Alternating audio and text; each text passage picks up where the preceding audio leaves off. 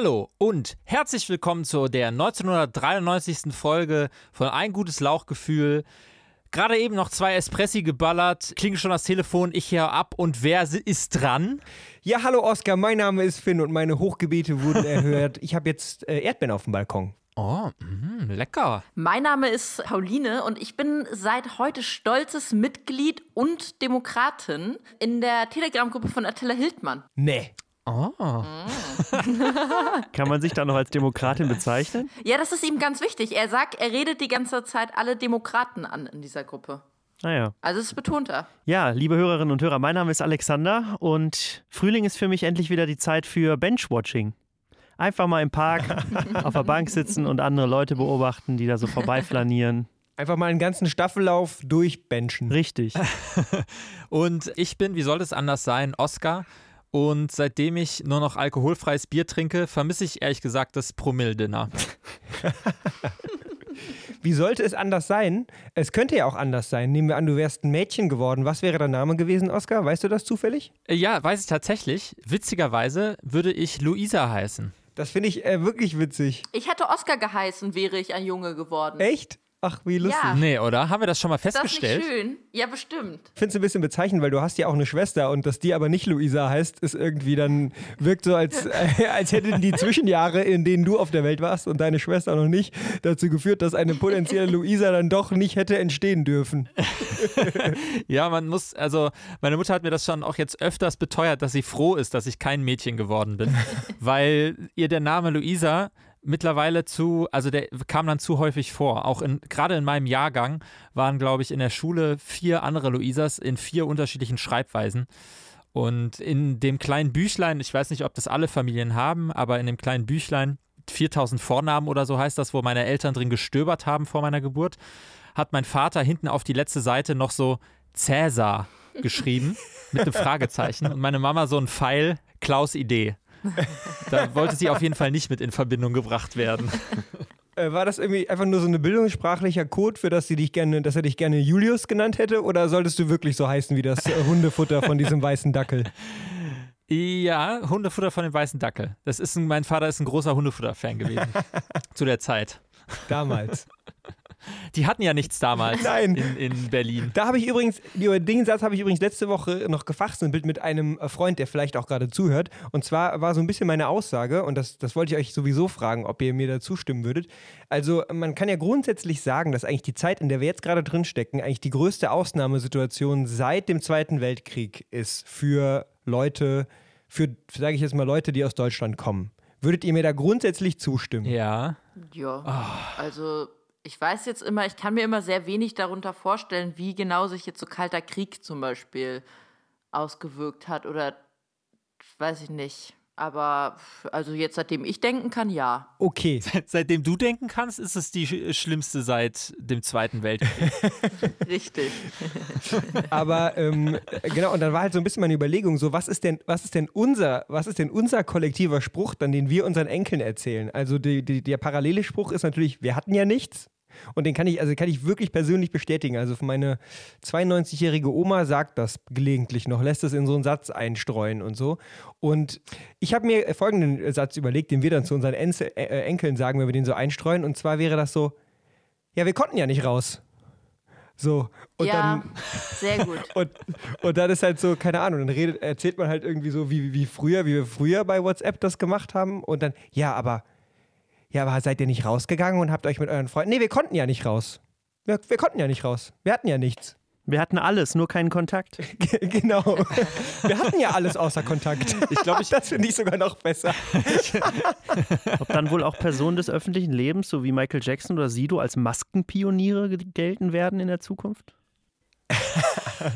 Ja, Michael Jackson, der war, halt, was Hygiene anging, halt einfach schon fortschrittlich. Und das Crow und Sido haben ihm das nur nachgemacht. es ist so, es ist so, plötzlich wird Michael Jackson komplett Ja, rehabilitiert. genau, habe ich gerade auch Weil gedacht. er ist zwar, er ist zwar, er ist zwar immer noch irgendwie fragwürdig und äh, hat sich an kleinen Kindern vergriffen, aber Aber er hat sie war- wenigstens nicht angesteckt mit Corona. Genau.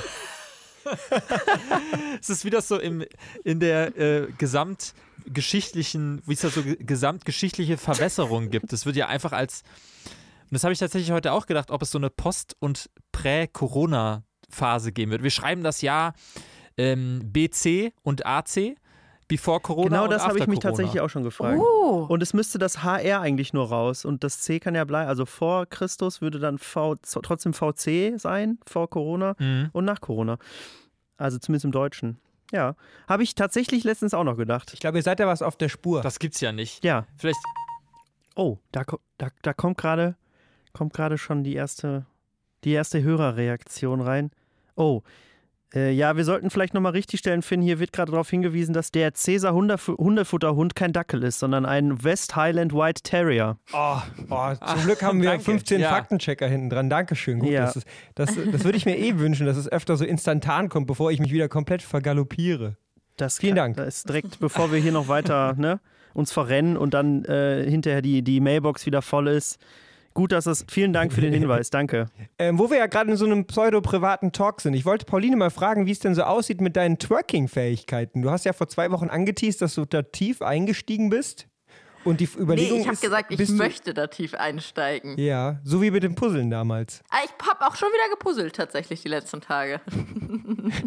Alle meine Hobbys werden hier momentan ausgelebt. Und wie läuft das? Erzähl mal so ein bisschen. Okay, das hast du jetzt, jetzt hast du gut ab, jetzt hast du gut abgelenkt, aber äh, wir, es ging ja gar nicht ums Puzzeln jetzt, ne? Nee, nee, ich, du, ich wollte gar nicht vom Twerken ablenken. Also mir ist tatsächlich auch am Samstag wieder siedend heiß eingefallen, dass ich ja so dumm war und hier on air zu verkünden, dass ich ähm, gerne jetzt professionelles Twerken lernen möchte. Und deswegen habe ich mir Samstag um 10 Uhr abends meine Sportleggings angezogen und mich in den Flur gestellt, weil das der einzige Raum ohne Fenster, aber mit Spiegel ist, den ich habe in meiner Wohnung. Und äh, angefangen, sehr, also sehr, sehr committed tatsächlich, Twerking-Tutorials nachzumachen. Es ist wirklich richtig, richtig schwierig, muss ich sagen. Es ist wirklich kompliziert. Also ich bin kein Twerking-Naturtalent. Ähm, meine Mutter hat ja früher schon immer zu mir gesagt, dass ich Bewegungslegasthenikerin bin. Und es dauert tatsächlich immer ein bisschen länger, bis ich das verarbeiten kann, was mir theoretisch erklärt wird, was ich tun soll. Zu, ich schaffe das auch zu übersetzen in körperliche Bewegung. Ähm, aber langsam, aber sicher checke ich so ein bisschen und komme da rein. Aber es wird noch einige Training, Trainingsstunden auf jeden Fall dauern. Also, glaube ich, weißt du schon, hast du schon ungefähr eine Ahnung, ab welchem Punkt du dann vom Flur ins beispielsweise Wohnzimmer ziehst und äh, auch mal so ein bisschen Feedback gegebenenfalls von deinen NachbarInnen von gegenüber einholst? Ja. Ich, nee, ich glaube, ich will das nicht unbedingt. Die Problematik ist folgende. Anekdote. Jemand anderen in meiner Wohnung ist es neulich passiert. Nein. ähm, als ich mich neulich bettfertig gemacht habe und dabei gerade war mich auch, also ich habe noch keine Vorhänge, muss man sagen, in meiner Wohnung, was eigentlich kein Problem ist, weil ich mir mal einbilde, dass mir niemand reinschauen kann. Aber weil ich dieses Problem langfristig bekämpfen möchte, keine Vorhänge zu haben, ist mir neulich beim mich umziehen fürs Bett, so dass ich nur noch ein BAH anhatte, gerade eingefallen, dass ich mir nicht sicher bin, wie breit genau meine Fenster sind. Und ich habe nicht so weit gedacht, zuerst mich vielleicht erstmal weiter zu bekleiden und in dem Moment einfach den Zollstock ge- gegriffen und direkt die Fenster ausgemessen. Und es war halt abends schon dunkel und bei mir war das Licht an. Und in dem Moment hat die junge Mutter gegenüber ganz entrüstet ihre Jalousien hochgezogen, weil sie anscheinend gerade ihr Kind ins Bett gebracht hat. Und seitdem bin ich so ein bisschen habe ich irgendwie Angst, dass ich Kinder aus Versehen sexuell belästige und deswegen möchte ich nicht durch meine ganze Wohnung twerken. Oh Gott, oh Gott, oh Gott. Das, da sind so viele Klammern zwischendrin aufgemacht worden in dieser Story. Das finde ich sehr spannend, vor allem, weil du ja eigentlich in dem Moment, wo du es halt. Also ich, du wolltest doch ausmessen, um zu, nachzuvollziehen, wie groß der Winkel ist, sozusagen, dass man reingucken kann, oder? Habe ich das richtig verstanden? Nee, ich habe einfach in dem Moment ausgemessen, wie breit mein Fenster ist, damit ich dann. das ist noch viel besser. Das heißt, äh, aber im Grunde bist du auf der sicheren Seite. Also mal rein rechtlich kann ich dir hier aus einer völlig, äh, völligen Laienposition versichern, weil du ja Sport betreibst und ähm, es zum Beispiel im Sport auch okay ist, wie wir aus dem Leichtathletik wissen, dass du nur mit einem Schlüpper und einem äh, kleinen Sport-BH bekleidet zum Beispiel rennst. Was unter normalen Umständen überhaupt nicht äh, gesellschaftlich akzeptabel wäre. Aber auch Kinder dürfen beispielsweise Olympia gucken oder und insofern ist es auch überhaupt kein Problem, wenn du twerkst. Wird auch Weil bald das- olympisch. Sport ist. Wird auch bald olympisch. Ich muss mich Das, dabei äh, halt nur langsam durch die Wohnung bewegen, quasi twerken. Ganz normal. Ja. Dazu kommt aber auch, dass du ja auch im Podcast angekündigt hast, es professionell lernen zu wollen. Und das äh, beinhaltet ja praktisch auch eine gewisse Systemrelevanz, sage ich mal. Also das ist ja auch dein täglich Brot dann eines Tages mal. Ja, total, du lachst, aber ich momentan, also morgens, wenn ich aufstehe, wird erstmal kurz getwerkt. Und abends, bevor man ins Bett geht, wird nochmal kurz getwerkt, damit die Bewegung auch wirklich verinnerlicht wird. Mm, Ich höre jetzt auch beim Abwaschen immer die Twerk-Songs-Playlist, weil es ist auch einfach so eine Mindset-Sache, weißt du? Das ist auch Ja, einfach das wichtig, stimmt. Dass man da stets im das richtige Mindset hat. So, das habe ich auch von Karl S. und vielen anderen wichtigen Männern in meinem Leben gelernt. Vor allem von, nur von den Und das Männern. probiere ich jetzt auch so eins zu eins aufs Twerken zu übertragen. Also viel geht da über Visualisierung. Ich habe äh, letztens auch nochmal, habe ich nach letzter Woche mit Aykut, Jonas und Jenny gesprochen. Und die haben auch gesagt, Commitment ist der First Step zur Professionalization. Von daher, du bist auf dem besten Weg. Du bist auf dem besten Weg und gerade profitierst du ähm, vom verminderten Steuersatz, weil du bist ja jetzt Twerk-Studentin. Und da muss man ja noch nicht so viele soziale Abgaben zahlen auch. Ich habe schon so, ich habe wirklich schon 15 Wortspiele noch mit Twerken und Worken im Kopf gehabt. Und zwar, ich habe wirklich gedacht, nein, das ist äh, ausnahmsweise diesen Weg werde ich nicht beschreiten jetzt diesmal. Du weißt, dass es mein, mein Leben ist, Wortspiele zu kreieren. Wortneuschöpfung. Neo DiCaprio. Ich habe auch eine, quasi der Hörer weiß gar nicht, dass es eine Einsendung für einen Podcast war, aber er hat so eine kontroverse Aussage getätigt im privaten Kontext. Heute bin ich irgendwie so in Plauderlaune aus meinem pri- privaten Kontext, einfach die Leute ins Rampenlicht zu Finde ich zerren. gut. Nee, an den. Marterfall. Nenn es schon so, wie es ist, Oscar. ins an den, genau, an den Marterfall. Vor allem diesen, sag ich mal, eher semi-öffentlichen Marterfall. Hier in vertrauter Runde im Lauchgefühl. Und zwar, ich weiß nicht, sollen wir einfach eine steile These daraus machen? Das Äh, können wir dir ja also nicht ich sagen. weiß, ich, also ich finde ja. Und wenn, und wenn es doch keine ist, dann machen wir den Abbinder mit nicht ganz so steile These. Ah ja, okay, das finde ich gut. Okay, dann äh, kommt jetzt eine steile These. Steile Thesen. Thesen mit Style. Die steile These lautet, sie ist wirklich kurz, deswegen äh, bitte Konzentration. Essen ist das neue Feiern gehen. Das war meine steile These. Steile Thesen. Thesen mit Style. In, inwieweit finden wir, dass sich Essen jetzt eine andere Bedeutung hat als davor, als es auch noch feiern gehen gab? Ja, da warst du halt freitags bist du rausgegangen und dann hast du halt getrunken und irgendwann hast du dann irgendwann richtig Hunger gehabt und dann hast du was gegessen. Und jetzt ist es so, du gehst, gehst halt nicht raus und du isst halt. Ja, beziehungsweise du kannst auch sagen, die Endorphine, die du eben nicht beim Feiern dir holen kannst, musst du dir auf andere Dinge, andere Weise besorgen. Und das geht eben nur, indem du dir die Carbs reinhaust, als gäbe es keinen Morgen mehr. Beziehungsweise wie so bei so einem guten Elektronik-Song halt, äh, hast du erstmal, isst du halt irgendwie viel Salzstangen so, baust es so langsam auf, so sieben, acht Minuten und dann isst du, isst immer mehr und immer schneller Salzstangen und dann gibt es halt so einen ganz klassischen Drop und plötzlich hast du halt irgendwie so überbackene Nachos im Mund und denkst dir so, dü, dü, dü. Ähm, ich würde das halt, glaube ich, ablehnen, die These, weil ich mein persönliches, also meine Beziehung zu Essen hat sich jetzt nicht so wahnsinnig geändert. Seit dieser, also ich mache relativ ähnlich viel Verschiedenes wie vorher auf. Ein Stück weit bestimmt ein bisschen aufwendiger irgendwie, weil man einfach halt noch mehr zu Hause ist und auch im Homeoffice ja weiter länger was im Ofen haben kann. Aber für mich ist das jetzt kein Ersatz für äh, ein etwas Euphorie aufgeladeneres draußen sein. Ich finde schon, also ich, ich Okay, würde dann- schon sagen, weil Ja. äh, Essen ist immer auch irgendwie ein Kompensat, also für mich zumindest. Also ich, irgendwas fülle ich damit äh, auf und äh, Dein Magen. bin jetzt auch nicht, werde jetzt auch nicht jeden Tag, ja, Ich esse jetzt auch nicht jeden Tag. genau. Nee, normalerweise würde ich nicht jeden Tag feiern, aber ähm, irgendwie, ich finde doch irgendwie, dass, also zum Beispiel allein die Tatsache, dass wir halt, also ich koche zum Beispiel halt natürlich ausführlicher und regelmäßiger als, als vorher. So. Ich vielleicht noch einen anderen Ansatz, um das nochmal zuzuspitzen, weil drücken wir es mal so aus. Normalerweise ist es sozial akzeptabel zu trinken, vor allem wenn du ausgehst. Und jetzt ist es vor allem sozial akzeptabel zu trinken, wenn du isst. Ich meine, es ist natürlich auch, in welchen Strukturen du auch immer unterwegs bist, akzeptabel immer zu trinken.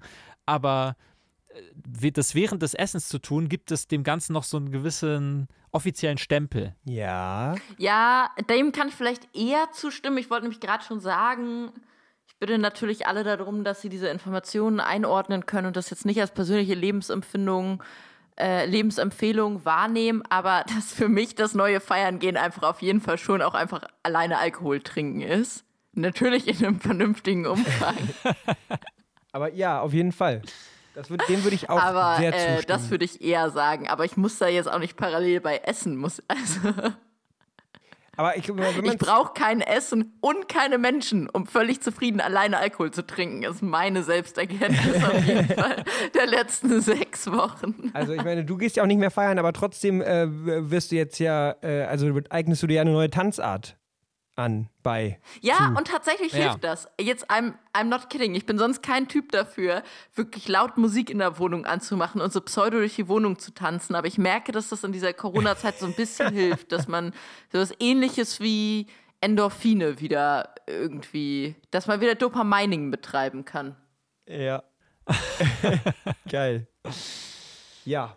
Ja, nee, also ich würde schon sagen, steile These kann man, kann man so akzeptieren. Ich meine, die Leute posten halt natürlich auch nichts mehr, wie sie Dankeschön, feiern gehen, ja. sondern die Leute posten seit neuestem eigentlich nur noch, was sie alles Leckeres essen und kochen. Ja, und äh, ich habe auch schon die erste Anfragen bekommen von dem äh, Tonight, also von diesem, die normalerweise im Nachtleben fotografieren in Düsseldorf, die jetzt einfach so äh, bei Leuten zu Hause beim Abendessen vorbeikommen wollen und dann so geile, mit Blitz fotografierte, dynamische Fotos machen, wie sich jemand gerade schön die Spaghetti reinschlabbert.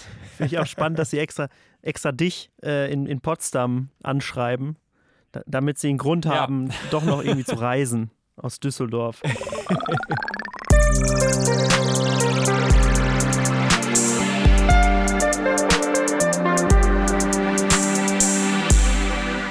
Apropos feiern gehen, Freunde, ich mir ist jetzt gerade zugegebenermaßen auf so einem Dad-Joke-Level-Niveau ein, ja, ein, schon auch eine Wortneuschöpfung äh, eingefallen. Aber wir lassen jetzt einfach den Jingle mal weg, weil wie gesagt, es ist dieses Dad-Joke-Niveau.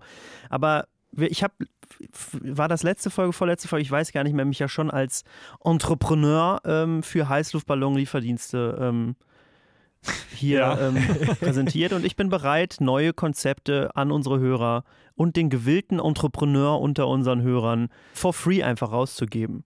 Und zwar als alternativen Ort des Nachtlebens ersetzt, ab jetzt könnte man im Prinzip eröffnen, statt des Nachtclubs die Diskothek. Also ein Ort des Nachtlebens, an dem man sich mit Freunden trifft, um mit ihnen diskutieren zu können. Lediglich, es gibt dann eben ähm, ja, durch Plexiglasscheiben abgetrennte Bereiche, in denen man sich dann für ein, ähm, ja, wir wollen ja auch eine neue Diskussionskultur, müssen wir vielleicht auch zwangsläufig schaffen in Deutschland. Und da wäre die Diskothek ein Ort, an dem man sich abends treffen könnte und ähm, das ein oder andere Argument austauschen könnte und sich trotzdem sehen könnte und trotzdem vielleicht auch zwischendurch Musik hören könnte, aber primär einfach diskutieren kann. Was meint ihr dazu? Das gefällt mir sehr gut. Ich stelle mir das so ein bisschen so vor wie in den USA, wenn, wenn Leute in so, also, ähm, Gefängnisinsassen praktisch mit Besuchern über so eine, durch so eine Plexiglasscheibe so telefonieren und sich dabei angucken. Ist, ist das das Konzept der Diskothek ungefähr dann? Ja, und es bringt natürlich alte Disco-Hits wie Crying in the Diskothek ähm, auf eine ganz andere, ein ganz anderes Level, weil die hit- hitzigen Wortgefechte der Leute natürlich, da kann natürlich auch mal die eine oder andere Träne fließen, ist klar. Ich finde, das ist ein äh, hervorragender äh, Neo DiCaprio. Ich weiß gar nicht, also wenn wir die Kategorie nicht dafür bemühen, bemühen wofür dann? Ja, ich meine, also man muss einfach auch mal aktiv gegen dieses Thekensterben vorgehen und ähm, Videotheken sind ja auch schon geschlossen worden und wir brauchen jetzt neue Konzepte und ähm, dieses schwitzige Tanzen, äh, von was normalerweise in einer Diskothek stattfindet, das wird es jetzt so auch vorerst nicht geben und äh, ich finde da gerade richtig und wichtig, dass man eben guckt, wie man diese Orte neu besetzen kann. Finde ich super. Ja, es ist äh, genial. Thesen stärken gegen Thekensterben Richtig. quasi. Ja, die stelle ich direkt Schön. ein fürs Marketing, Pauline. Ja, vielen Und Dank. bestimmt kann man da trotzdem- Eine wichtige Frage, darf ich twerken? Ja, ich wollte es gerade sagen. Also wir finden bestimmt auch noch, finden bestimmt auch noch eine Möglichkeit, dass du da ähm, da das auch noch praktizieren kannst. Ja, super. Da bin ich natürlich sofort dabei. Was ist denn dann das Äquivalent zum Disc-Jockey oder zur Disc-Jane? Tja, Das ist so eine Art ähm, Moderator einfach. Ah ja, okay. das ist der Frank Plasberg der Nachtwelt. Der steht dann da oben und zeigt mit den Fingern auf die Leute, die jetzt reden dürfen. Und die schmeißen dann ihre, ihre Argumente gegen die Plexiglasscheibe. Ja. Finde ich gut. Ja. Das ist genial. Ja, ich finde es auch genial. Ja, zum Abschluss ähm, ist mir, fällt mir auch an dieser Stelle dann noch ein, ein Moderat ein. Jingle ab. Fashion. Style.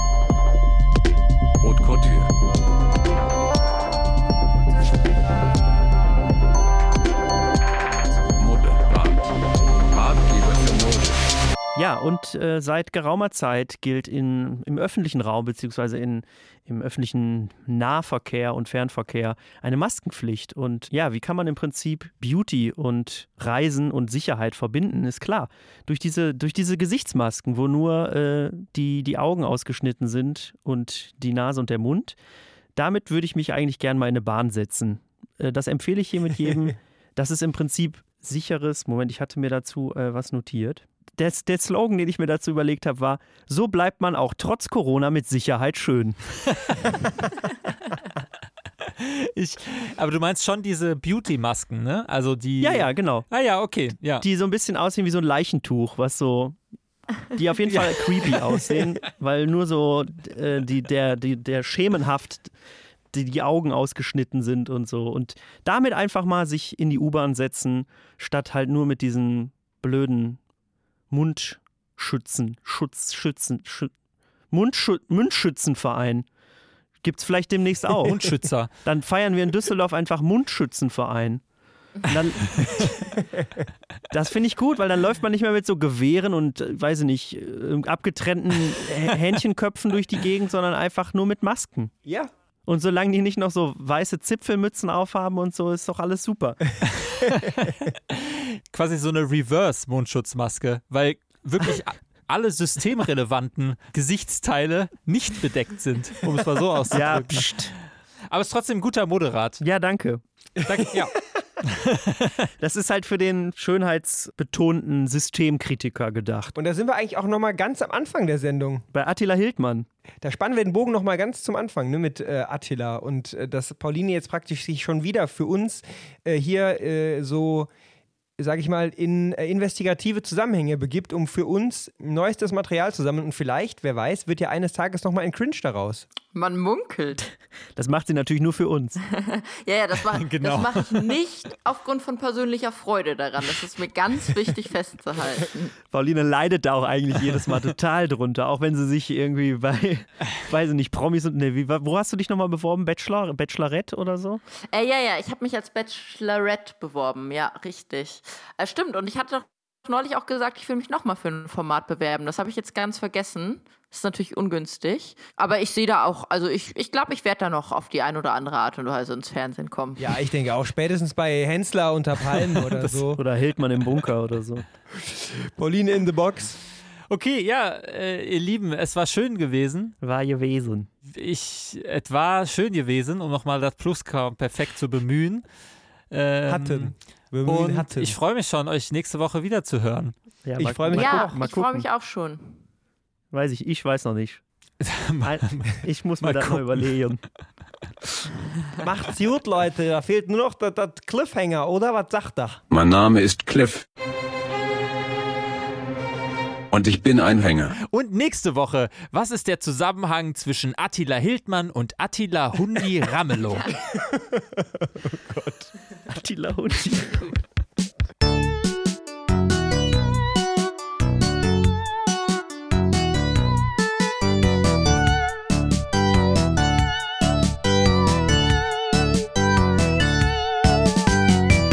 Ein gutes Lauchgefühl.